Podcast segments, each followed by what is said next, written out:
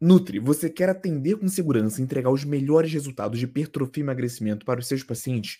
Então se inscreva na lista de espera para a formação Escola da Nutrição Esportiva e seja avisada quando as inscrições estiverem abertas. O link está na descrição desse episódio. Vamos agora para o nosso conteúdo de hoje. Fala Nutri, seja bem-vindo a mais uma aula semanal de quarta-feira aqui no YouTube. Meu nome é Goni Richter, eu sou nutricionista e nessa série de aulas você vai aprender a atender com segurança, entregar os melhores resultados de hipertrofia e emagrecimento para os seus pacientes, beleza? Chegamos na nossa aula 112 e o tema dessa aula vai ser bem interessante. O que você precisa saber sobre memória muscular para atender com segurança? Então vamos lá, galera. Memória muscular é um tema interessante, particularmente um tema que eu gosto bastante gera bastante dúvidas na cabeça do leigo, também na cabeça de muitos profissionais da área de saúde, e hoje a gente vai ver essa parte fisiológica, mas de uma maneira bem didática, para que todos vocês consigam entender. Certo? Então, por que essa aula aqui ela é fundamental? Galera, a verdade é que a grande maioria dos pacientes que vão aparecer para a gente no consultório, eles têm esse objetivo de ganho de massa muscular. Né? Pode ser um objetivo primário, ou seja, aquela pessoa que chegou no seu consultório só em busca de ganho de massa muscular, pode ser um objetivo secundário, por exemplo, aquela pessoa que tem como objetivo principal o emagrecimento, mas também quer ter os músculos tonificados, pode ser aquela pessoa que chegou com uma complicação de saúde, né, mas também tem esse objetivo em paralelo de ganhar massa muscular. Então, nós entendermos a fisiologia por trás do ganho de massa muscular, o que inclui a memória muscular, é extremamente importante. Vamos dessa maneira a gente consegue entender esse processo, né?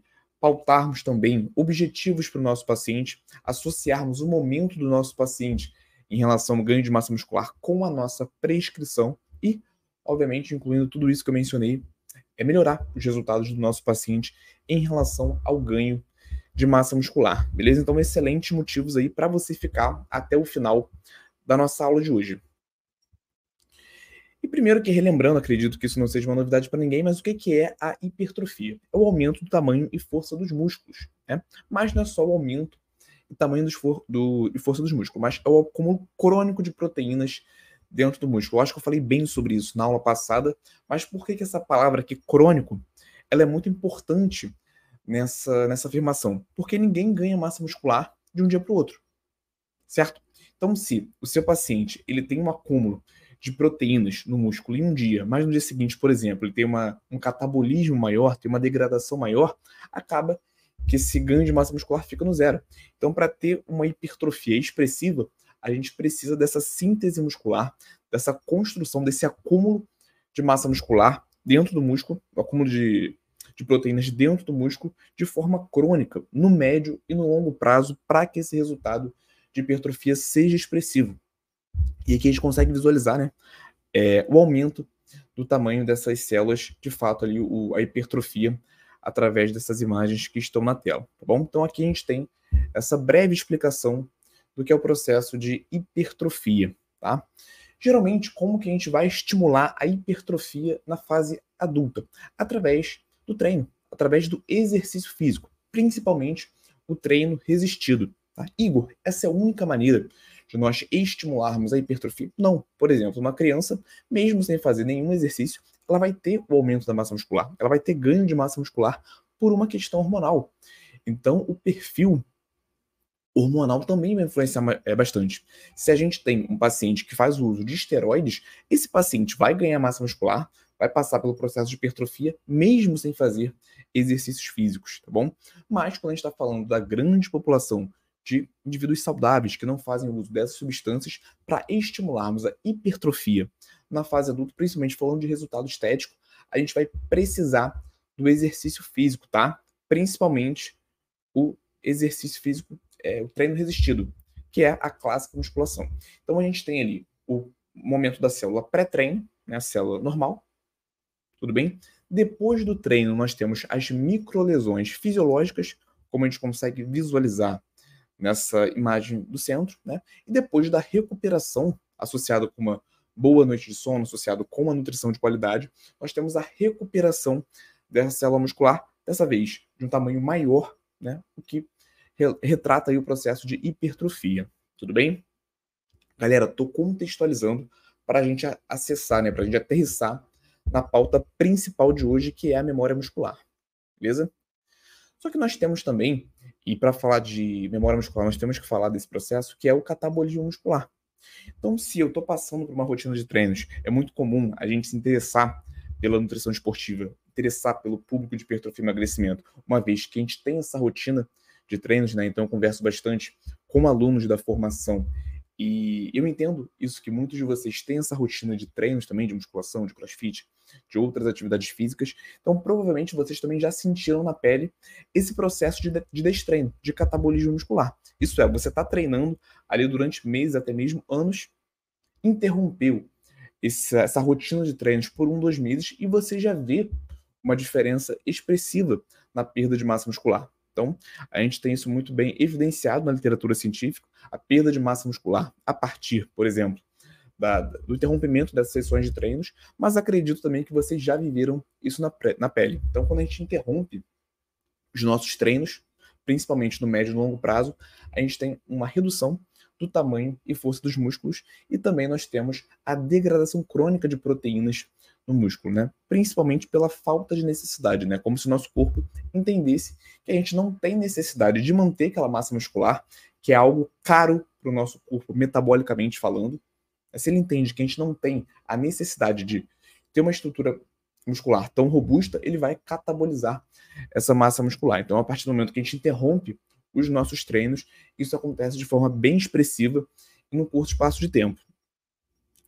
Mas quando a gente fala né, de memória muscular, provavelmente, se você já teve essa rotina de treinos mais interessante e precisou interromper por algum motivo, você percebeu que ao voltar com os seus treinos, você ganhou massa muscular e força mais rápido comparado ao momento inicial.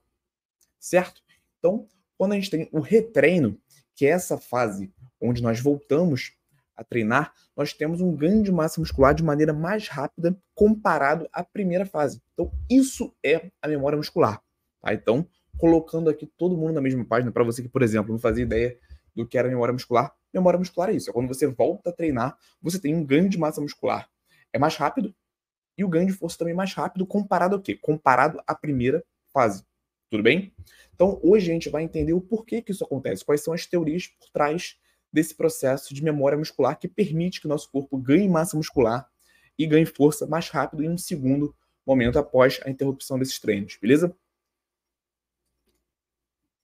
Então vamos lá, galera. Isso é comprovado, beleza? É importante a gente falar que é comprovado cientificamente. Então eu trouxe aqui um artigo, um dos primeiros artigos que evidenciaram esse reganho de massa muscular mais expressiva a partir de um segundo momento. Então, como que foi feito esse, esse estudo? Eles separaram, os pesquisadores separaram é, mulheres que treinaram durante 20 semanas, ou seja, essas mulheres passaram ali 20 semanas treinando direto, treinando certinho, descansando, se alimentando bem, e ao longo dessas 20 semanas, obviamente, elas ganharam força e ganharam massa muscular, aumentaram o tamanho das fibras musculares. Então, isso aconteceu ali nas 20 semanas iniciais. Depois disso, elas pararam de treinar. Dentro desse protocolo do estudo científico, elas interromperam essas sessões de treino. Então, obviamente, né, elas perderam força e diminuíram o tamanho das fibras musculares. Só que, após esse período, sem os treinos, elas retomaram as sessões de treinamento, que é o que a gente chama de retreino. Né? Só que, nesse segundo momento que elas voltaram a treinar, elas recuperaram a força e o tamanho das fibras musculares em apenas seis semanas. Isso é, elas não precisaram mais de 20 semanas de treinos para ganhar aquela força né, e aquela estrutura muscular. Elas fizeram isso mais rapidamente nesse segundo momento por conta da memória muscular, beleza? E agora a gente vai entender quais são os principais mecanismos que estão relacionados com esse processo da memória muscular, tá? Quais são os principais, quais são as teorias também em torno deles. Tá? O primeiro, galera, o que é importante é em relação à reaprendizagem motora. Quando a gente começa a fazer uma atividade física, né, para você que vai começar a musculação, no crossfit, no começo a gente não tem muita noção do que a gente está fazendo. Demora um tempo para que a gente aprenda a treinar. Isso inclui os exercícios da musculação, né, o, os exercícios nas próprias máquinas. Coloquei aqui um exemplo que é clássico. Quem já tentou pular, pular corda depois de adulto, Né? É algo difícil. Né? Então é aquele tipo de, de, de insight que depois que você aprende, fica fácil. Mas para você ter essa aprendizagem motora, leva um tempo. Tudo bem? Então, toda essa questão envolvendo aprendizagem motora. Por exemplo, como fazer um agachamento, né? como fazer uma remada, como fazer um exercício de bíceps, né? como fazer um exercício de tríceps. Tudo isso inclui a, a aprendizagem motora. Uma vez que você passa ali por um protocolo de treinamento que leva ali 3, 4, 5, 6 meses, você aprende a executar essas técnicas. Certo? Quando você para de treinar, você não perde esse aprendizado. Então, em um segundo momento, quando você voltar aos treinamentos, você vai ter aquela técnica que você adquiriu em um primeiro momento. Obviamente, se nesse primeiro momento você ficou é, vivendo essa rotina um período importante a ponto de aprender as técnicas. Mas uma vez que você aprende essas técnicas, você não esquece mais. Então, em um segundo, em um terceiro, em um quarto momento, onde você volta a treinar, você tem os domínios das técnicas e, obviamente, esse processo de ganho de massa muscular, ele é mais expressivo, porque você domina a técnica, tudo bem? Então trouxe aqui um exemplo que eu acho que se encaixa perfeitamente, que é andar de bicicleta.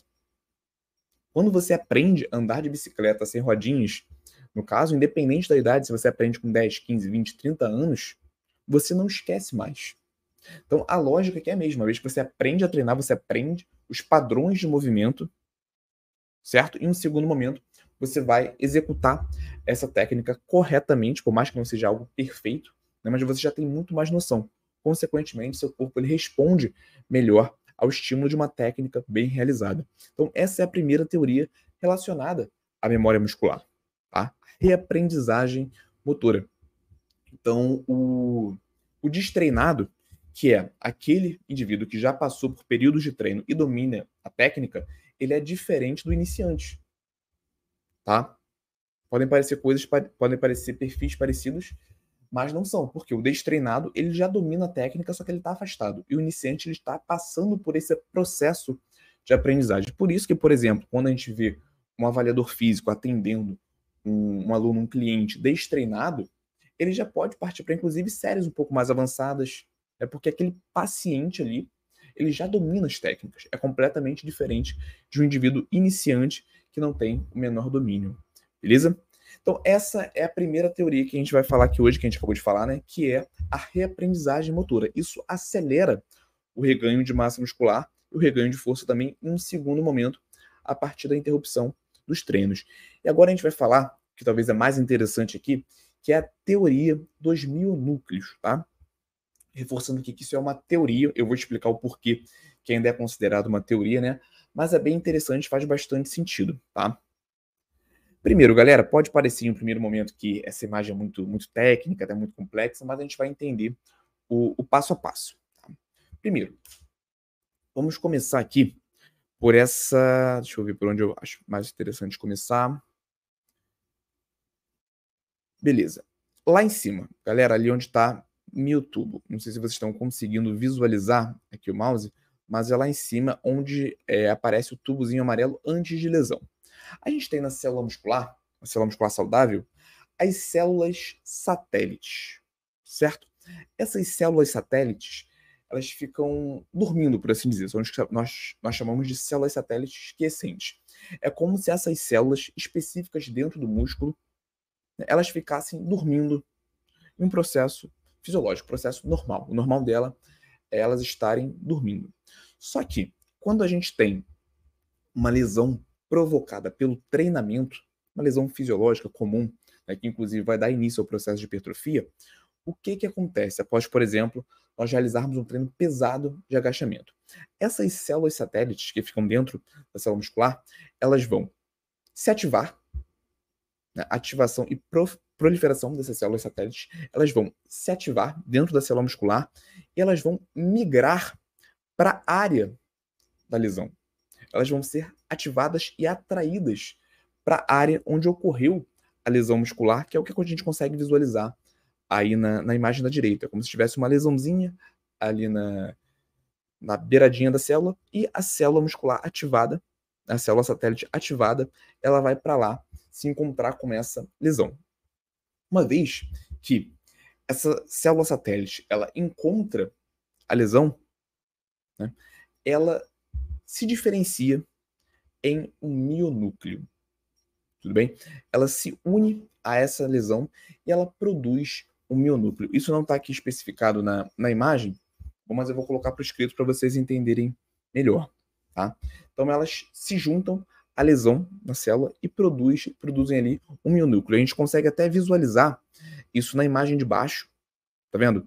Mas não está escrito essa parte do, dos mionúcleos, tá? A partir da geração desses novos mionúcleos, coloquei tudo isso por, por escrito aqui para facilitar, tá? A gente tem um treino, célula muscular depois do treino, a gente tem um treino, a gente tem as microlesões geradas por esse treino, nós temos a ativação das células satélites que estavam dormindo. Essas células satélites vão até as microlesão, microlesões e lá se transformam em mionúcleos.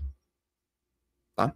Naturalmente, nós temos um aumento na quantidade de mionúcleos nesse tecido muscular esquelético. Certo? Então, se eu tenho é, um grande período, um período longo com vários treinamentos, eu tenho uma maior diferenciação dessas células satélites em mionúcleos. Tá? Essa célula satélite ativada, ela, se, ela é encaminhada, atraída por essa lesão, e ela se acopla nessa microlesão, se diferenciando em um novo mionúcleo. Qual que é o papel, um dos papéis do mionúcleo dentro da célula muscular, certo? Esse mionúcleo, ele vai produzir e liberar esse RNA mensageiro. Tudo bem? Essa fitinha azul que nós estamos vendo na imagem. Então, o mionúcleo tem essa como uma de suas funções. Ele produz e libera o RNA mensageiro. Tá? Esse RNA mensageiro ele vai se deslocar dentro da célula e ele vai até o ribossomo. O ribossomo é como se ele fosse a construtora dentro da nossa célula muscular.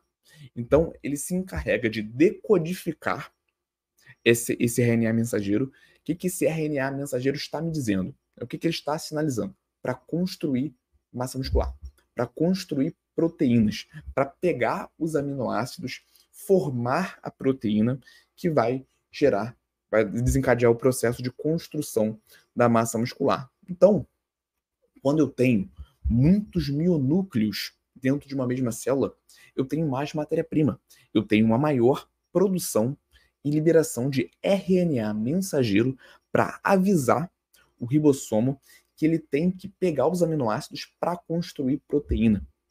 Tá? Então eu tenho aqui uma maior sinalização, maior estímulo para a síntese proteica dentro do músculo, dentro da célula muscular. Fez sentido até aqui, galera?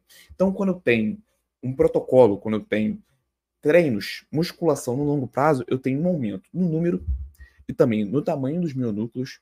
Então, a minha célula muscular passa a ter mais mionúcleos, mionúcleos maiores. Consequentemente, eu tenho uma maior sinalização, é mais matéria-prima para sinalizar o aumento da síntese proteica. Eu tenho também uma maior quantidade de ribossomos, que é aquela construtora né, que vai pegar os aminoácidos e vai construir a proteína, que vai se juntar e construir a massa muscular. Eu tenho também mais receptores androgênicos, receptores de testosterona, que vão estimular todo esse processo aqui que eu estou falando, certo? Então, toda essa, essa questão é, da, da biologia celular, eu quando, quando envolve um protocolo de treinos mais longo, eu tenho uma otimização de todo esse processo que vai dar início a construção de mais músculos, tá? de construção de proteínas. Então, todo esse sistema vai evoluindo, desde a quantidade de mionúcleos até a quantidade de sinalizações para o ribossomo construir mais proteína, incluindo também o aumento da quantidade de ribossomos para cada vez construir mais proteína. Então, aqui a gente tem um resultado crônico que vai levar ao aumento da síntese proteica muscular dentro da célula certo? Eu tenho um impacto agudo, por exemplo, se eu faço um treino intenso, eu tenho ali uma janela anabólica que vai de 16 a 48 horas, onde o processo de síntese proteica é maior quando eu faço refeições contendo proteínas. Tudo bem? Mas dentro dessa estrutura que nós estamos, estamos entendendo, eu tenho um, um resultado crônico, toda uma otimização da estrutura celular para que essa estrutura ela tenha o um maior potencial de sintetizar proteínas. Tudo bem? E aqui a grande questão, né? qual é a relação disso com a memória muscular? O que acontece com essas otimizações quando nós paramos de treinar? Mais uma vez, galera, dá uma olhadinha nessa célula né, muscular escrito, escrito untrained embaixo, aqui, do lado esquerdo. Né? Não sei se vocês estão conseguindo ver o meu cursor, tá? Mas é o ponto inicial. Eu tenho ali a célula destreinada. Depois do primeiro treino, primeiro processo de treino, como a gente viu, a gente tem a ativação das células satélites que vão se deslocar até o local dessas microlesões, microlesões e elas vão se diferenciar em mionúcleos, aumentando a quantidade de mionúcleos na célula muscular. Tá? Então, junto a isso, eu tenho um processo de hipertrofia. Então, lá em cima, a gente tem uma célula hipertrofiada, uma célula com mais volume, também com mais força. Certo? Certo? Só que, após interromper esse protocolo de treino, se o indivíduo, por exemplo, parar de treinar, o que que diz essa teoria dos mionúcleos? Que a célula diminui, ela fica menor, ela perde força, mas elas mantêm os mionúcleos. Vocês conseguem visualizar aqui embaixo, do lado direito, que é uma célula menor, só que uma, com uma quantidade maior de mionúcleos. Certo? E a partir de um terceiro, quarto momento, quando essa célula é estimulada novamente, ou seja, quando o indivíduo volta a treinar, eu tenho um potencial maior para aumentar essa célula, para gerar hipertrofia, porque eu já tenho toda uma estrutura construída. Faz sentido? Então, essa é a teoria dos mionúcleos. As adaptações, elas se mantêm apesar do indivíduo parar com o ritmo de treino, parar com as sessões de treino. Por isso, quando ele volta, o processo ele é muito mais rápido, tá? Então, colocando isso em, em textos aqui, porque eu sei que vocês gostam de copiar isso. Com o passar dos treinos, mais mionúcleos, né, a fibra vai aumentando, gerando hipertrofia. Com a interrupção dos treinos, o tamanho da fibra vai diminuir. O músculo diminui, mas persistem esses mionúcleos. Com a volta dos treinos, por ela ter mais mionúcleos, o ganho ali relacionado à hipertrofia é mais rápido. Ela tem mais DNA, mais matéria-prima, mais sinalização para os ribossomos sintetizarem mais proteína. Beleza, pessoal? Então, essa é a teoria dos mionúcleos relacionados à memória muscular, tá? E aqui alguns pontos também que nós precisamos entender. Primeiro, galera, essa teoria dos mionúcleos é confirmada somente em animais. Então, a gente não pode afirmar com certeza que isso acontece com seres humanos. Tá? Nós não podemos afirmar que após a interrupção dos treinos, a célula muscular humana ela mantém os mionúcleos. Tudo bem? Provavelmente no futuro nós teremos teorias que. É, teorias não, teremos comprovações que isso acontece ou não, mas por enquanto ainda é algo que está em aberto, certo? Mas em animais nós temos a certeza que isso acontece, beleza? Porém, nós vimos no estudo que as mulheres, quando interromperam o treino e voltaram a treinar, elas ganharam massa muscular e ganharam também, retomaram a força mais rápido. Elas não demoraram mais 20 semanas, igual no momento inicial. Elas demoraram seis semanas para conquistar o ganho de massa muscular e a força que outrora elas demoraram 20 semanas. Então, existe ali algum mecanismo né, de memória muscular que permite que, quando iniciamos o retreino, esse ganho de massa muscular ele seja mais expressivo em comparação ao momento inicial. Então, nós não podemos associar isso somente à teoria dos minúsculos, porque nós não temos essa comprovação em humanos. Porém, hoje nós temos essa comprovação em relação à reaprendizagem motora. Tá? Então, é, fazendo assim, um resumão de toda essa linha de raciocínio que eu construí aqui, nós podemos dizer que existe a memória muscular em humanos principalmente, né, do ponto de vista científico, relacionado à reaprendizagem motora. É aquela diferença entre o indivíduo iniciante e o destreinado. O destreinado, ele tem o domínio da técnica. Então, ele evolui mais rápido. Tá? Em relação à teoria dos mionúcleos, ela é confirmada em animais. Ela pode também aparecer em humanos, só que nós não temos comprovações científicas em relação a isso. É, pode ser que daqui a um, dois anos surja algum artigo comprovando isso, tá? Mas por enquanto a gente associa mais essa questão da memória muscular com a reaprendizagem motora. Tudo bem? Então é isso, pessoal. Esse foi o conteúdo que eu separei pra gente hoje. Se essa explicação para você fez sentido, já deixa um like aqui no vídeo, se inscreve no canal se você não for inscrito. Né? Se ficou qualquer dúvida, pode mandar lá no Instagram, arroba escola da Nutri Esportiva. Se você também não segue a página no Instagram, aproveita para seguir. Lá tem conteúdo novo praticamente todos os dias, beleza? E para você que ainda não conhece a formação Escola da Nutrição Esportiva, onde eu ensino nutricionistas a atenderem com segurança, entregar os melhores resultados de hipertrofia e emagrecimento do zero, é um passo a passo para os seus atendimentos, é, se inscreve na lista de espera, tá? O link está aqui na descrição desse vídeo. Então, quando eu abrir a próxima turma, você vai ser uma das primeiras a saber. Beleza, pessoal? Muito obrigado pela sua atenção até aqui e nos vemos agora numa próxima. Tchau, tchau. E aí, gostou desse corte? Aqui é o Igor e eu quero te convidar para assistir às aulas completas e gratuitas toda quarta-feira, 19 horas, ao vivo no YouTube. Para participar, é só você se inscrever no link que está na descrição desse episódio do podcast e nos vemos lá quarta-feira, 19 horas, ao vivo no YouTube.